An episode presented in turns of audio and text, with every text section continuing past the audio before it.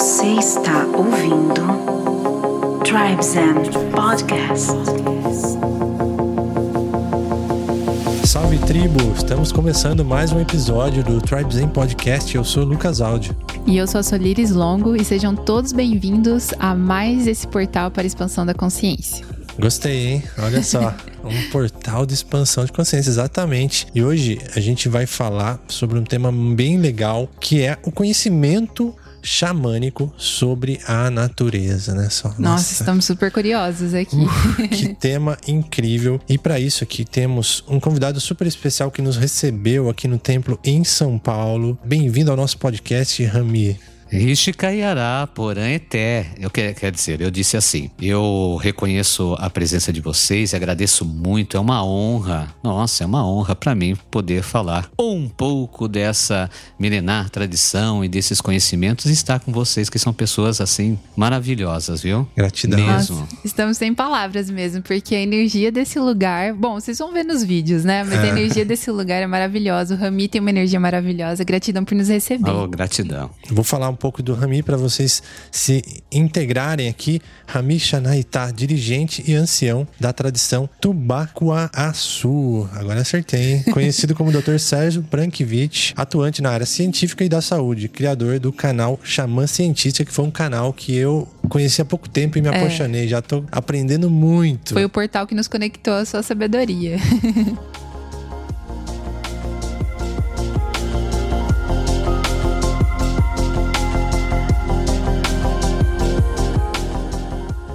estamos fazendo vários trabalhos interessantes ali no nosso Instagram com muito conteúdo, vivências presenciais. Estamos começando agora e pretendemos para 2022. Sim, já fizemos alguns encontros de autoconhecimento, nossa imersão de fotografia na natureza. Começo de 2022, São Paulo. Vamos reunir o pessoal para meditar mindfulness, para a gente se conectar na natureza, respirar Isso. um pouquinho e levar para outras cidades. Se você tem interesse, manda um DM pra gente, manda uma comunicação, porque a gente está circulando, né? É verdade.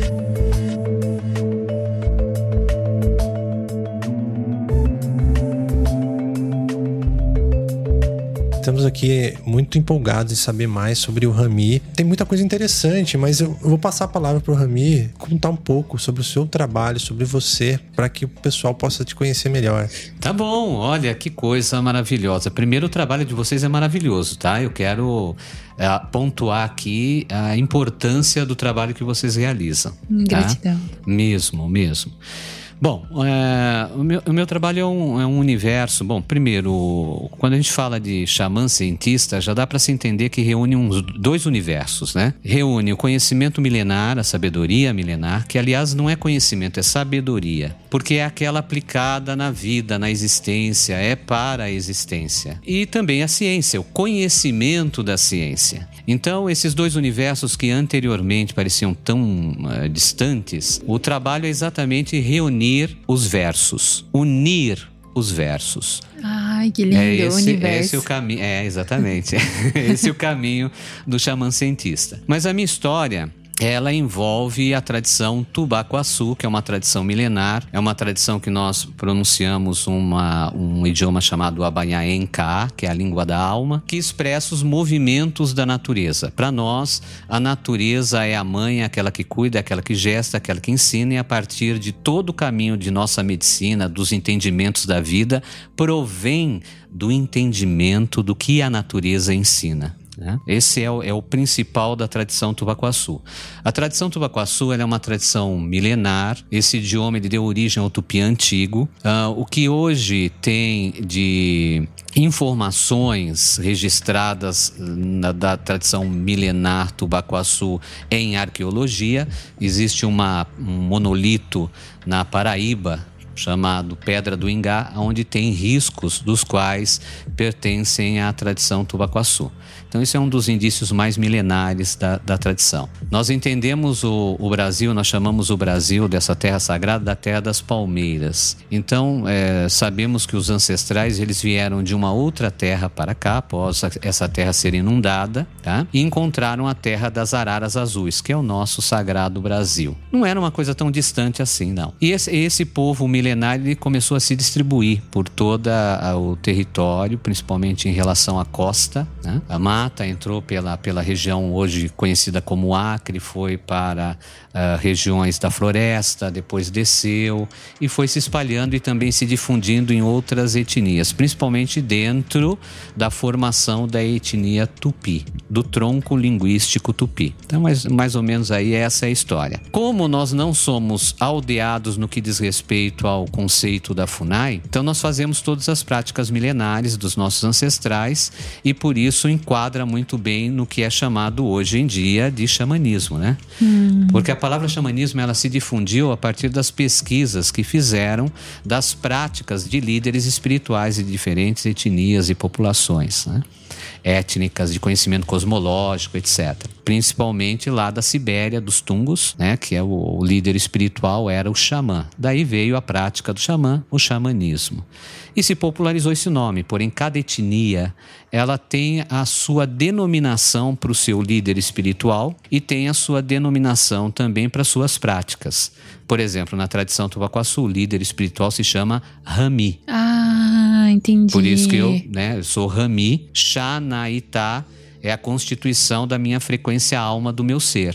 Né? Ah. Né? Então, Rami, eu sou um ancião, né? eu sou é um paié da tradição tubacuaçu, um líder espiritual e Xanaitá é a expressão mais individualizada do que eu sou, da minha frequência espírito nessa existência, nesse caminho. Nossa, que lindo. Muito legal. E aí é já muito rico, né? trouxe a informação sobre o xamanismo, um pouco da sua história, muito interessante. E o legal, quando eu conheci o seu canal Xamã Cientista, é essa ponte que você traz dessa tradição, de todos esses conhecimentos, de uma forma simples, acessível. Né? Isso. É incrível isso. E com o embasamento da ciência, Profundidade. né? É unir os versos, né? Como você disse. Isso é um trabalho de muita coragem, porque ainda existe muito misticismo por trás, né? As pessoas acham que é uma coisa mística todo esse conhecimento, mas não, isso é ciência, né? Sim. Isso é conhecimento milenar, é sabedoria milenar, né? Que a gente não pode esquecer. A gente tem que continuar aprendendo e integrando esses conhecimentos para a gente levar adiante isso e talvez, né, ter um mundo de regeneração aí nos próximos anos, né? Nossa, isso é essencial, né? É essencial mesmo. Todos os medicamentos atuais, eles nasceram de base natural, né? É, na área científica, é, eu tenho um laboratório físico de desenvolvimento de moléculas de ativos naturais, né? Dentro de, de uma farmacologia avançada, moléculas que viram medicamentos, que viram produtos veterinários, que viram cosméticos, que viram produtos alimentícios, né? Lógico, que de uma maneira mais lúcida, não de qualquer uhum. forma, de qualquer jeito, mas tudo, tudo, tudo nasceu a partir de, da, da sabedoria milenar. Aliás, as nossas avós, e mesmo no meio rural, né? A gente pode observar que as, as, as, mulheres, principalmente, elas são uma enciclopédia de conhecimentos naturais muito grande, ainda sustentam. Sim. Né? A avó falando, olha, toma um chazinho, né? uhum. né? É. A importância disso. E outra coisa também, o nosso Brasil é riquíssimo, riquíssimo no conhecimento da natureza na sabedoria da natureza. Só que os brasileiros pouco conhecem dessa riqueza a qual estão dentro, a qual é o seu universo. Então muitas vezes a pessoa está pisando em cima de uma planta que pode curá-lo. Com e ela certeza. desconhece isso. Por isso a importância de levar a público, de trazer esse conhecimento. Já são, nossa, 26, 27 anos de, de atuação intensa, trazendo de forma pública, seja em livros, seja na mídia, seja em vários meios, é, essa aproximação, né? esse Sim. reconhecimento que nós somos extensões da natureza. Não somos uma coisa distante.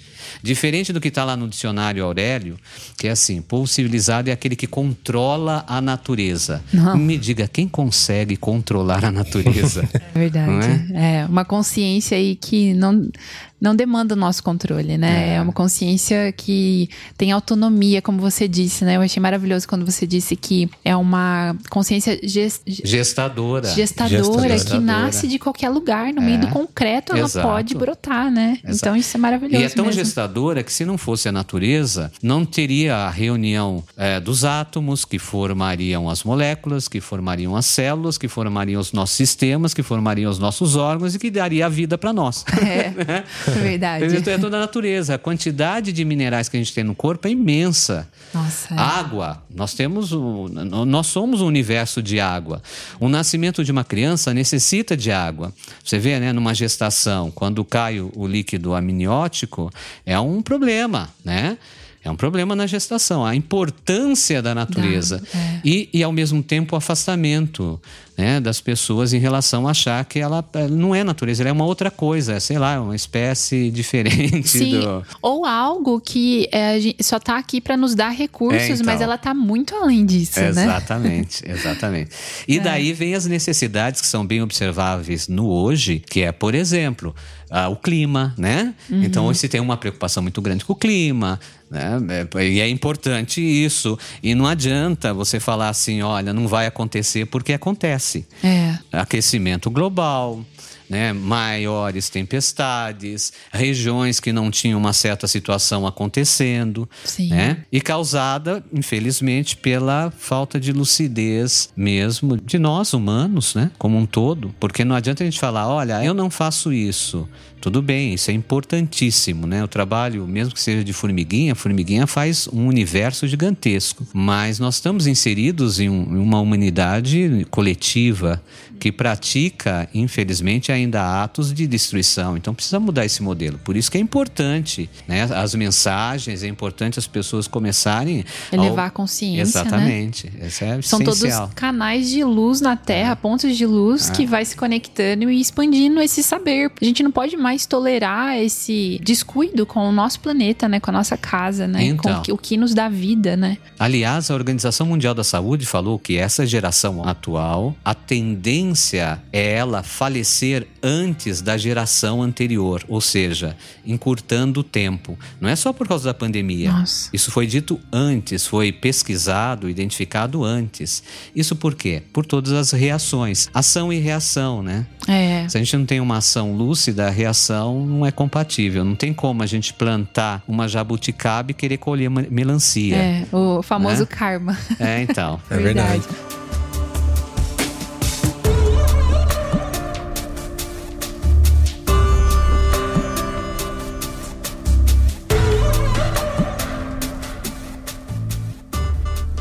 Rami, uma pergunta que eu quero fazer, que a gente ficou muito curioso no vídeo que você compartilhou com a gente, quando a gente estava é, alinhando esse papo que está acontecendo hoje, que no vídeo falava qual é a natureza da natureza. E isso deixou, plantou uma pulguinha na gente, assim, que, que ficou ali, ó. Nossa, que incrível esse pensamento, né? A natureza é. da natureza. É. O que você poderia explicar um pouquinho sobre isso pra gente? Se a gente pegar apenas a observação do movimento do ar, do oxigênio, do ar, ou pegado da terra, do fogo, da água. Cada um desses elementos é um universo, é uma vida. E essa vida tem a sua essência, os elementos que a compõem. Essa é a natureza. Qual é a natureza do ar? Aliás, tem uma coisa que eu costumo falar que é assim: a gente pode colocar assim: se você ficar sem ar, qual é a importância dele para você? Se você ficar sem uma Mercedes, qual é a importância para você? É? Então já fica muito claro isso, né? Hoje todo mundo com máscara, é visível a, a resistência e a dificuldade. Então, isso já é um toque. Então, a natureza, ela é, ela tem uma natureza. Né? É que eu costumo mudar essa palavra tem por ser, né? Então, ela é uma natureza. A gente precisa penetrar na natureza das coisas. A gente precisa penetrar na natureza das palavras, a gente precisa penetrar na natureza das atitudes, a gente precisa penetrar na natureza da terra, do fogo, da água, do ar. Quando a gente fala assim, ah, eu quero fazer contato com uma árvore, eu vou lá e abraço a árvore. Ótimo, mas você está compreendendo a natureza desta natureza. E o primeiro ponto é reconhecer que você é extensão dela. Exato. Você não é um ser ali que está comandando, né? Uma pessoa olha para um sapo, ela pode falar assim: olha que sapo feio. O outro é um biólogo e fala: nossa, esse é da espécie tal, X, Y.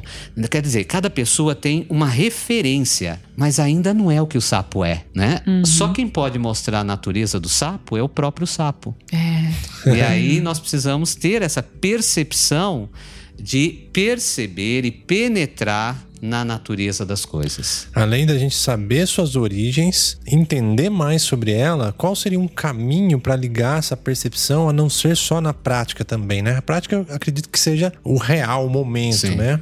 Mas qual caminho você acha que as pessoas deveriam ter ou atitude para ter essa conexão e entender a natureza? Então, é, é- primeiro é um trabalho de consciência, consciencial. Não tem, não tem como. Não é um trabalho para fora, é um trabalho para dentro, né? Muitos seres ainda se encontram perdidos numa espécie de oceano que não sabe de onde vieram, não sabe onde estão e para onde vão. Então, quer dizer, é uma perda de identidade. Quando a gente tem essa perda da nossa alma, da nossa identidade, e a gente precisa resgatar isso, né? Que é o caminho, a gente precisa entender que somos. Então, eu não preciso ser igual a você. Eu não sou igual a você. A natureza não é tudo igual. A natureza, ela não é perfeita, ela é harmônica. Então, eu preciso encontrar o meu ser. Se eu não encontrar o ser que sou, eu não sou. Ah, então eu vou estar sempre imitando, ou sempre elaborando, ou sempre fazendo uma estratégia. Tem pessoas que só vivem na estratégia. Ela precisa de uma estratégia para ela conseguir alguma coisa. Ela precisa de uma estratégia para uma pessoa aceitar ela. Ela precisa. E É aí cria-se os status, os modelos, e tudo cai, né? A história minha e da Sol tem muito a ver com isso, que a gente sempre fala sobre consciência. Porque a partir do momento que a gente começou a ganhar um pouco mais de clareza e consciência, a gente começou a perceber isso, essa conexão. Então, voltando um pouquinho atrás, olha o que aconteceu. Quando éramos adolescentes, durante aí a nossa vida, a gente sempre foi questionador. A gente tinha algo em comum que era questionador, um pouco revolucionário, querendo ser um pouco diferente, nem querendo, sendo, né? Isso fez com que a gente buscasse respostas, como você está falando assim, ó, poxa, eu quero estratégia, eu quero saber disso. Mas esse anseio, essa coceira de saber mais, junto do momento da gente se conectar agora, olhar para dentro. Aí começou a falar, pô, agora tá fazendo sentido. Tudo que eu tava buscando no externo, pesquisando, tentando estratégia, aprendendo, não sei o quê. É. Na verdade, a hora que olha para dentro, começa a fazer tudo sentido. A compreensão vem, né? Eu senti muito isso também, que quanto mais eu olhei pra dentro, mais eu reconheci a natureza que existe fora de mim. É isso E isso é muito legal, porque a conexão, eu não preciso ir lá, como Isso, você disse. É isso aí, não precisa ir lá. Ou ir lá, me, eh, f- eh, ficar na floresta, É. na praia, aí. pra me conectar com a natureza. Eu primeiro me conecto comigo e aí eu reconheço o que a natureza realmente é, né? Isso, é isso aí, é isso aí mesmo. É, porque o conceito é assim, agora, por exemplo, né, a gente pega momentos na nossa vida que tem momentos de maior férias, de maior é, espaço para a pessoa ir. Então a pessoa vai atrás da melhor montanha, da mais linda montanha. Aí ela chega lá e ela carrega todos os resíduos, os resíduos mentais, os ruídos mentais, iguais como ela está num lugar uh, do dia a dia dela que não estava acontecendo nada e que a coisa estava toda complicada.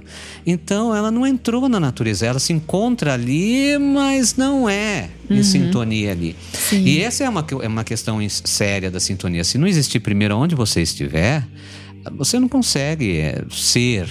Ser, né? Porque estar é uma coisa, ser é Ser outra é coisa, outra. né? Isso explica porque muitas pessoas vão para a natureza, para uma montanha com som alto, Nossa, é. se entorpecendo de álcool, o que quer que seja, É isso aí. porque você tá ali, só que você não tá ali. Né? É. Você tá levando realmente o seu ambiente, tá, você só está replicando ali e tirando a oportunidade de Se sentir conectar de algo, verdade. Se conectar, né? E que nem você disse aí, a gente no momento agora, a gente tá em Itapira, né? Que é a cidade que a gente tem a nossa base. E lá a gente não tá muito conectado com a natureza. A gente mora numa casa que não tem, que é tudo azulejado. Mas a gente tem algumas plantinhas e até pouco tempo atrás eu recebi umas mudinhas de mirra. Só que elas estavam ainda é, no processo de criar raiz. E aí minha mãe me ensinou, minha mãe é paisagista, ela falou: coloca na água, tira, né, um pouquinho do cabinho dela para aparecer o verde, que ela vai sair raiz. E eu todo dia lá trocava água, ficava observando. A hora que começou a nascer aquela pontinha da raiz, eu fiquei maravilhada. Isso é magia, isso é se conectar É. com a natureza. É verdade. Num pequeno potinho Isso, de, isso de, aí. De, de palmito que tinha lá, que eu coloquei com água. E às vezes você quer se engrandecer e ir pra um lugar na natureza tão grande e você não consegue se conectar com você mesmo. É. Né? E quantas pessoas retornam, né? E, e reclamando, nossa, foi cansativo, foi isso, foi aquilo, lógico, né? é, é interessante, quando a gente está na floresta, dentro da floresta, tem momentos que fica silêncio absoluto. E tem momentos que começa uma imensa quantidade, por exemplo, de manhã, de madrugada, a imensa quantidade de pássaros. Então você vai ouvindo vários pássaros, vários cantos, vários, vários, vários, vários, vários, preenche tudo. Mesmo assim, um não encobre o outro. Nossa. Você pode observar. Quando tiver vários pássaros, você vai observar que não encobre, o som de um não encobre o outro. Você percebe o completar. Isso é diferente do ruído mental. O ruído mental, ele cobre, ele encobre, ele tenta dominar. E, e aí a gente vê os, os ruídos, né? No caso, a pessoa vai para a natureza e, e coloca um som alto e fica lá na alienação e tal. Quem sofre mais são os passarinhos, com certeza. Com certeza. É, É verdade. com certeza.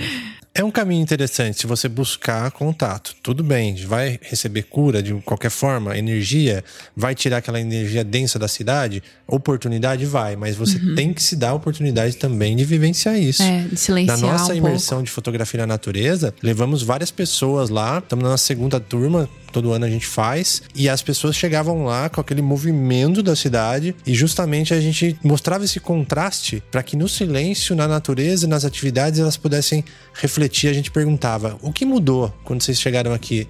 Incomodou o silêncio? Incomodou a tranquilidade, o negócio meio zen?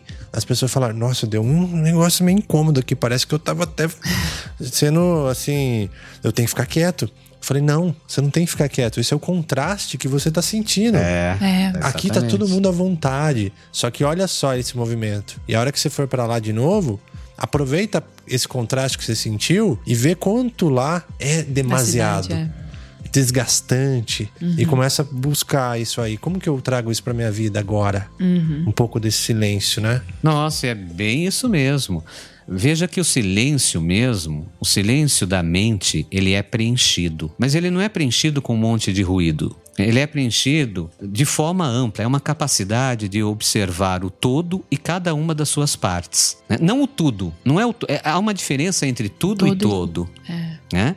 Então o todo é constituído de muitas partes. Então nós estamos aqui, nós podemos ouvir vários sons, perceber vários sons, perceber o som do movimento, por exemplo, da nossa língua ao momento de falar. Nós podemos perceber o som da nossa respiração. Veja, é, é uma capacidade que não, não, não exige nada, apenas a observação, né? A capacidade de observar a natureza da natureza. Qual é a natureza dos meus pensamentos? Qual é a natureza das minhas palavras? Qual é a natureza dos meus passos? Qual é a natureza da minha vida? Nossa, incrível. Profundo mesmo. Profundo e totalmente acessível para É. qualquer ser humano. Exato. É simples, né? E o simples, é Simples e profundo, natural. né? É, é. Eu, eu acho interessante porque quando eu fui fazer minha formação de mindfulness, que também tra- traz toda essa natureza da nossa mente, né? Por trás do que a gente pensa às vezes demais e tá no modo automático. Então eles fazem a gente ter um papel de investigador da sua mente ali. E aí o meu professor virou e falou assim: olha, vocês têm que lembrar que meditar é simples e natural. É, como respirar É. né? Então, olha como é acessível para todo mundo. É, Todo mundo respira, todo mundo consegue ficar em silêncio por uns minutinhos, né? É só a questão da, da percepção e querer, né?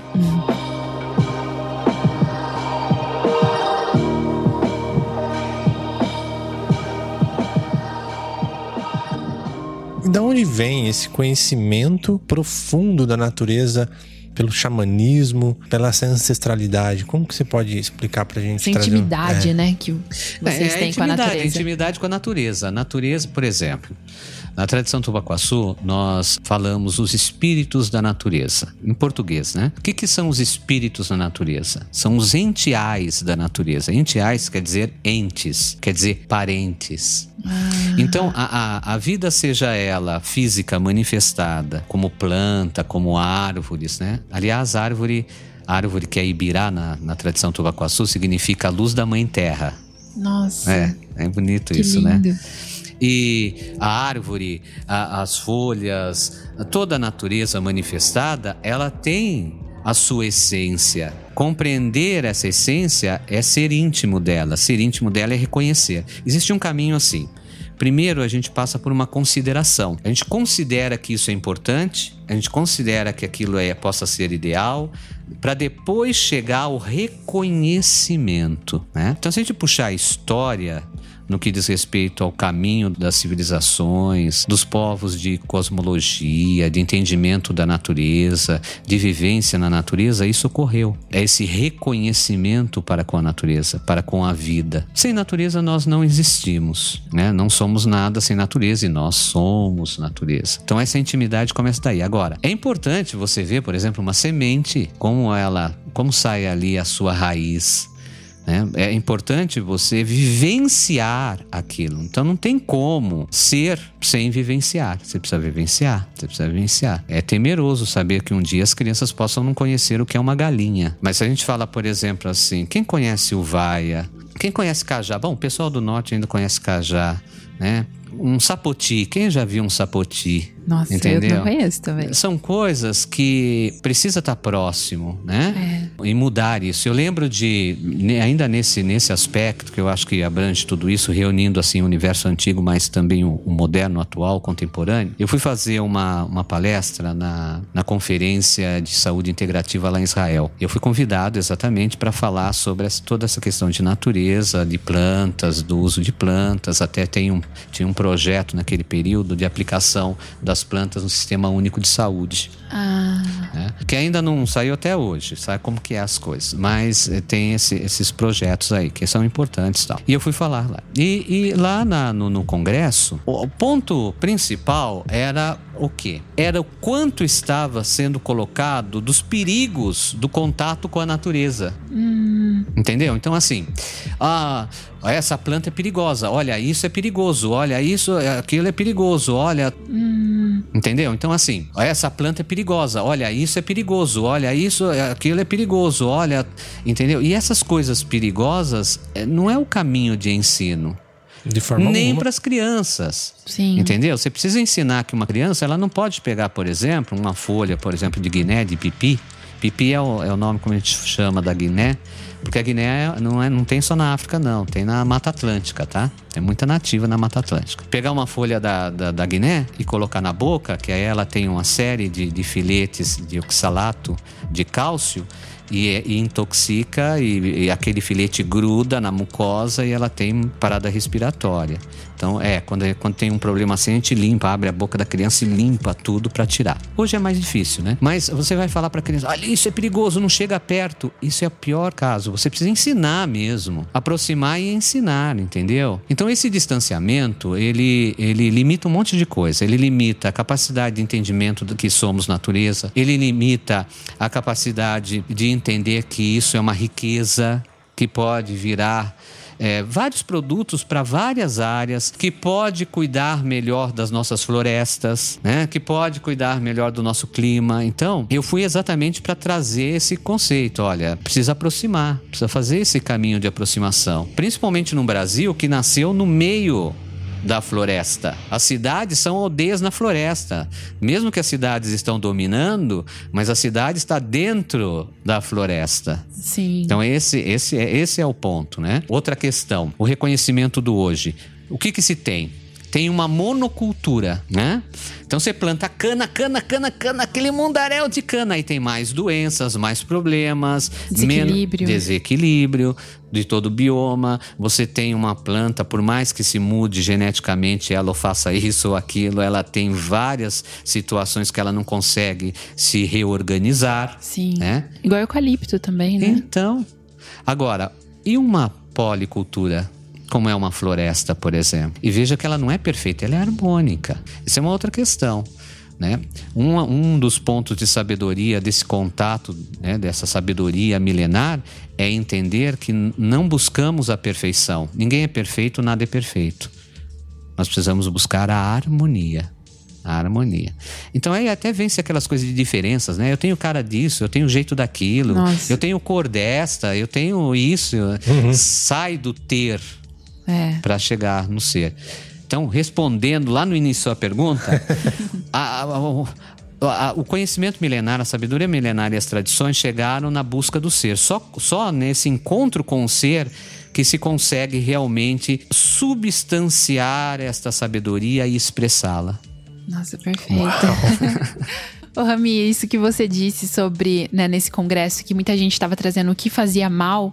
E veja como isso também é tão controverso, porque tem muita coisa na natureza que é considerado letal, mas que também é medicina. É isso aí. Né? Como o veneno das cobras, por É exemplo. isso aí. Então, às vezes a Da gente. hipertensão É, até. às vezes a né? gente pensa que aquilo faz mal, que aquilo talvez é feio, nojento, igual um sapo, mas tira o sapo pra você ver o desequilíbrio que tem. Exatamente. Esses dias, meu avô recebeu uma notícia que eu fiquei apavorada. Meu avô foi picado pelo mesmo escorpião três vezes. E ele tem 75 anos. Resistiu, tudo tá forte. Eles moram no sítio Sim. Encontrar escorpião com frequência no sítio. E antes eles falaram que tinha muito sapo e diminuiu o sapo porque veio muita seca, diminuiu, né, a reprodução Sim. dos sapinhos, as represas que eles tinham lá secaram todas e o sapo é um predador do escorpião. Então, é isso aí, é isso aí. Como as abelhas nativas, né? Abelhas da Mata Atlântica nativas sem ferrão, né? A diminuição delas afeta tudo, até o desenvolvimento de certas substâncias, de certas plantas que precisavam de polinização e não ocorre. Então, aí a extinção de uma substância que poderia ser um super, um auxílio grande para a humanidade, seja em que área for, biotecnologia, que área for, né? Sim. E de repente não existe mais. Por quê? Porque as abelhas estão sumindo, né? Nossa. Ai, não quero abelha. Ai, não sei o quê. Ah, e aí vai, né? É. Existem lugares na cidade, atualmente aqui na, na região, que tem muita maritaca. Então tem árvores que lota com aquele som da maritaca, né? Aí a gente vê pessoas gostando, parando para observar aquela beleza de canto, mas a gente também vê pessoas reclamando. É, Né? infelizmente. Uhum. É lógico, cada um tem a sua, né, tem a, a sua escolha, mas nós estamos aqui para amadurecer as nossas escolhas. E continuidade da existência necessita desse amadurecimento. A gente não vai conseguir sustentar a continuidade da existência se não tiver esse amadurecimento de escolhas. É o que é muito necessário. Com certeza. Sim.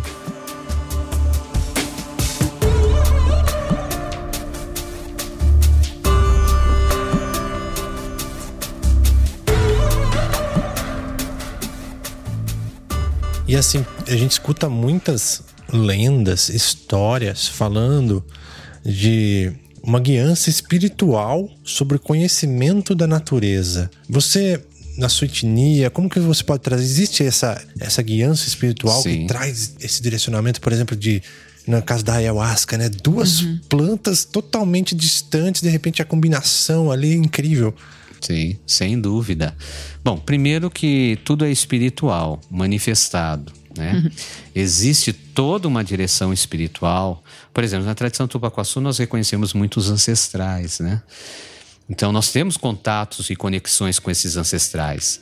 O que nós precisamos? Qual é a diferença do mundo físico para o mundo espiritual? Aliás, não é diferença. A gente costuma dizer que é, envolve é, por exemplo, dimensões, envolve velocidades. Então a gente costuma dizer que o, o nosso plano material ele é muito lento, muito lento. Quando, por exemplo, nós utilizamos uma beberagem como a ayahuasca, que na tradição tubacuaçu nós chamamos de amiá e uriá, o que que acontece?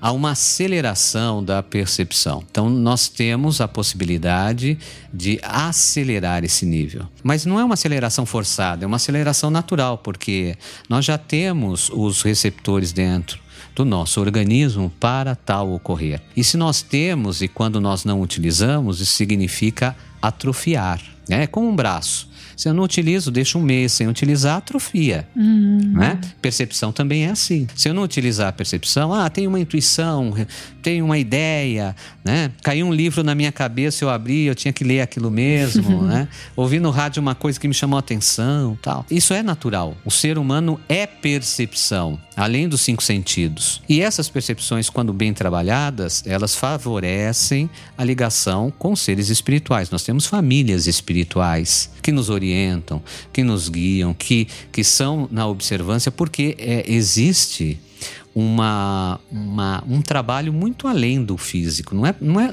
não é por acaso, né? A evolução, ela não é apenas o que Darwin disse. A evolução corresponde a algo bem mais amplo, bem maior, né?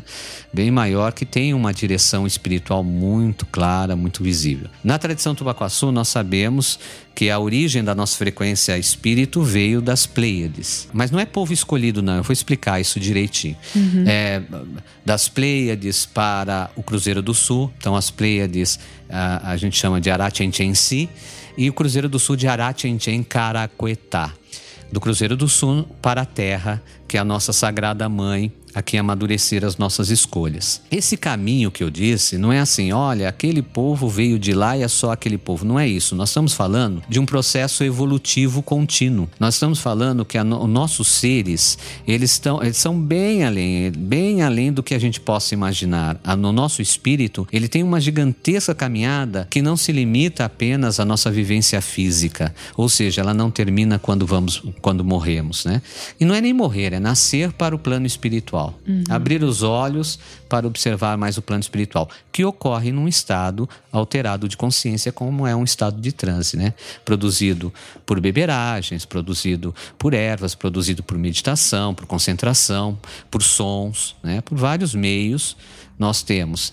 E mesmo a pessoa que nunca eh, fez algum contato, algum momento ela teve uma percepção alterada, de forma natural, por alguma situação. Às vezes até por uma pequena febre, Olha. né? Porque também uma febre dá uma alteração aí. E aí é o ponto. Tem muitas pessoas que, que passaram por certas, certas situações de trauma muito melhores do que outras porque desenvolveram desenvolveram-se melhor em níveis de transe. Processos de afogamento, processos de, de, de impacto em, em automóvel, etc. Uma situação urgente. Ela teve maior equilíbrio porque ela já estava trabalhando as suas percepções. Tá vendo? Então isso é importante. Nossa. Muito importante. E isso pode acontecer até dentro da barriga da mãe, É, ah, talvez? sim, sem dúvida, sem dúvida. Olha, Que interessante. É porque me veio na memória quando minha mãe estava grávida de mim, ela sofreu um, um acidente bem sério e, e ela conta, né, que na época não conseguia ouvir meu coração, tudo, e depois conseguiram. E, e isso me marca muito. Aí você trouxe isso, eu fiquei pensando, né, como que essa resistência, talvez, né, essa percepção do todo. Às vezes através dos traumas que a gente passa na vida, né? Nossa. É um universo, né? É um- É. Cada, cada ser é um universo tão lindo. Nossa. Nós não somos números, nós não somos elementos, assim, é, é, coisas, né? Nós somos um universo. Nós somos Energia. luz, né? Nós somos luz. Todos os seres, todos os seres são luz. Uma planta é luz, né? um mineral é luz, um ser humano é luz, um animal é luz. Nós somos luz. Agora, a gente tem também a escolha, né? Pontuar uma coisa, a gente tem a escolha de ficar só vendo as sombras É. ou observar a luz. Aonde há luz, há sombra. A sombra faz parte do processo. Não adianta brigar com você e falar: olha, agora eu tenho que fazer alguma coisa para ser perfeito. Ah, eu tenho que, né? Por exemplo, eu tenho que fazer um ritual com a ayahuasca para mudar tudo, transformar tudo e vou transformar tudo agora de forma absoluta.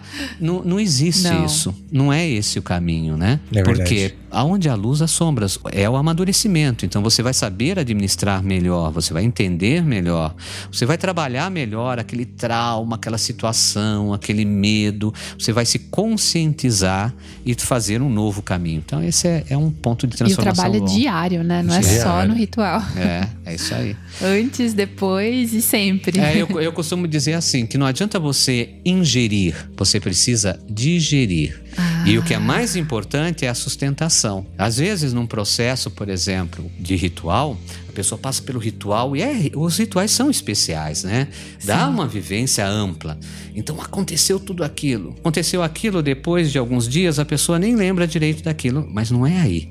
O mais importante é a sustentação, porque aquele momento foi o momento de abertura, foi o início. Aquele Uhum. momento foi o início. É. Agora é a sua caminhada. Eu sinto muito que, ao decorrer do tempo, quando eu vou tendo mais contato com essa medicina ayahuasca, eu sinto muito essa preparação no sentido de resistir, não resistir de evitar, mas de ter mais preparo para aguentar uma situação dif- difícil, um desafio na minha vida emocional, físico, e vem aquele desafio de guerreiro, você se preparar Exercitar a percepção, né? Como é tipo um preparo para um acesso mais profundo, seja de consciência, seja da vida, né, do contato, das ações, dos momentos que vão acontecer ainda. Será que eu tenho, esse pre- tenho que me preparar para isso? E vem muito, parece que gradualmente eu vou tendo acesso a isso para estar cada vez mais preparado e encarando as minhas sombras, meus desafios e para conviver com elas, né, como você falou. Sem dúvida, sem dúvida. Hoje ainda a gente observa muitas pessoas vivenciando um vai e vem entre as emoções. Eu vou contar um caso rápido. Então, a, a, a minha esposa Rami Arani, ela trabalha com mulheres, trabalha com o processo da gestação, com a conversa da- mãe com o nenê, faz um, um- um gigantesco trabalho. E também o, o trabalho de ir junto com essas mulheres no momento do parto. Então, eu fui junto com ela, estava, nós estávamos num hospital, ela estava lá dentro, no momento do parto, eu estava lá fora, ah, num, num ambiente ah, onde também tinham as famílias de várias parturientes ali, né, reunidas, que ia nascer o nenê, e até tinha, na- tinha um telão onde aparecia o momento do nascimento da criança, tal, assim, o momento, digo, o, horário, tal, informações, né? Legal. Não, não a imagem. e aí o que, que aconteceu? Chegou uma família, tinham ali mais ou menos umas sete pessoas, sete, oito pessoas. Tavam- É tudo mesas assim, a gente estava sentado ao redor tal. E chegou uma família, todos extremamente alegres. Ei, ei, olha, vai nascer, vai nascer. Vai... Olha, eles fizeram até uma coisa que não podia, que era pegar charuto e distribuir. Não Nossa. acenderam, mas eles distribuíram ali. Aquela Aquele Meu Deus. alvoroço, nossa, mas era um alvoroço. Aí de repente uma senhora da família saiu de lá de dentro, chegou até a mesa e falou algo para eles. Aí sabe o que aconteceu? Eles ficaram extremamente tristes, mas plenamente tristes. Baixou assim a energia.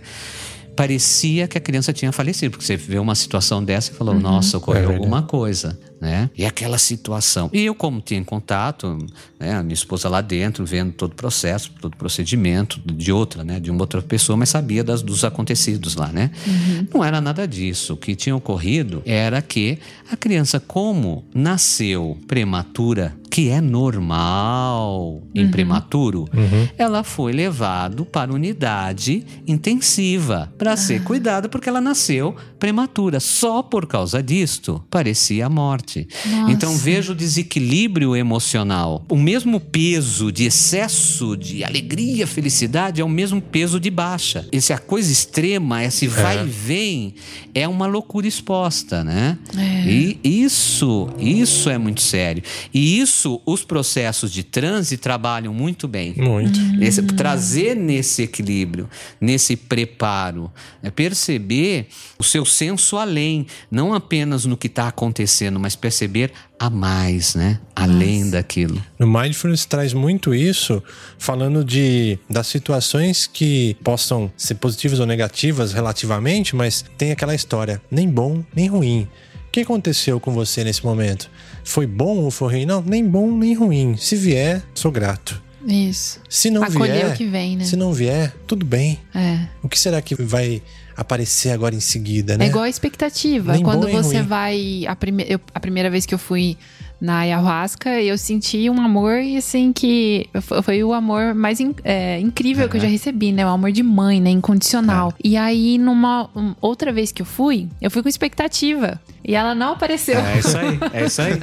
É isso aí. Então, é ir com esse, com esse acolhimento, o que for para vir, venha, né? É redenção é ali tão total. melhor a vida, essa liberdade de você acolher a vida como ela é. É. Olha, não tem como falhar. É tudo perfeito. Sem julgamento. Tá tudo no seu devido lugar, se a gente permitir. Se Isso. a nossa ótica, percepção, assim, encarar, né? E É verdade. viver nessa doutrina. Ô, Rami, eu queria perguntar pra você, já que você tem todo esse background também com a medicina ameríndia, por que que ela ainda não é reconhecida como uma medicina no Brasil, como outras medicinas de outras é, etnias aí, como a ayurvédica, a medicina chinesa, né? Então eu queria que, que você trouxesse assim essa, essa visão. Por que que ainda a gente não não vê isso como uma ciência? Bom, primeiro que são poucas pessoas realmente colocando, expondo a sabedoria da ciência da medicina nativa indígena brasileira, né? Mesmo que a gente observe hoje, olha, hoje tem muitos parentes indígenas falando sobre plantas tal,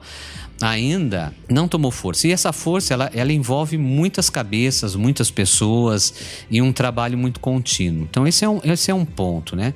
Ah, O, o Brasil ainda tenta se encontrar com uma ele já é, é- o Brasil já tem a sua identidade, mas ele tem- sempre procura buscar identidade nos Estados Unidos, em outros países. Então ele, ele perdeu um pouco da identidade que é. Então essa falta de autoidentidade é uma coisa séria, né? Isso dificulta isso também, porque a sabedoria sempre se encontrou aí. Outra questão envolve o próprio histórico, né?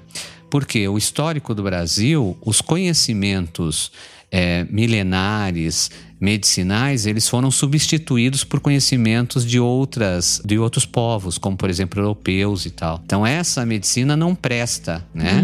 Foi para muitas etnias isso. Essa medicina não presta. O que presta é essa, entendeu?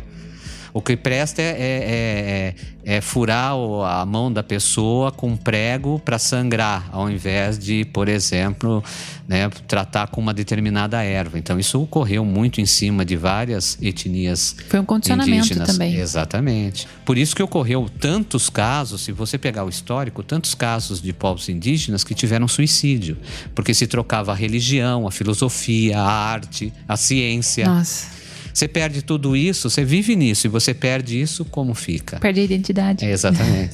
Então a maior resistência, ela precisa eh, se encontrar relacionada exatamente a isso. Né? A essência do que é um povo, do que é uma, um- uma etnia, do que é um grupo, né? E a partir disso a gente consegue. É, Eu tô nisso, né? Tô exatamente para mostrar que existe medicina nativa, que existe Incrível. medicina indígena, Sim. que precisa E é um trabalho de muita força e muita coragem, né? ah, mas, mas faz parte, né? Faz parte. E o que você precisar da gente, a gente tá nessa, porque nós tem que, isso tem que ser expandido, esse Tem. tipo de conhecimento. Quando a gente viu, a gente falou, não, o que a gente pode fazer pra expandir um pouco mais sobre isso, Sim. né? Então, peço pra galera conhecer os canais aí do Rami, Xamã Cientista. Se procurar no YouTube, acha fácil. Instagram, site também, né? Site também, Xamã Cientista, tudo Xamã Cientista. xamancientista.com.br, arroba Xamã Cientista Instagram, YouTube, canal Xamã Cientista. Que incrível. E aí, eu vou fazer o seguinte: vamos fazer diferente esse final, porque É. a gente tem aqui o Rami para mais um episódio específico sobre a medicina do rapé, que vai ser maravilhoso. Não ia dar para embolar tudo isso nesse assunto que já é super profundo. Sim. E aí a gente faz o bloco de dicas no episódio do rapé. Tudo bem. E eu quero que vocês fiquem super ligados. Então lá eu vou poder dar esse- duas dicas Pode dar desse duas e do dicas. próximo? É, pode ser. Gratidão, Rami, por esse papo. É verdade, Ami, gratidão, maravilhoso. Gratidão profunda também, porém cair Até, pessoal. Tchau, tchau. gratidão. tchau.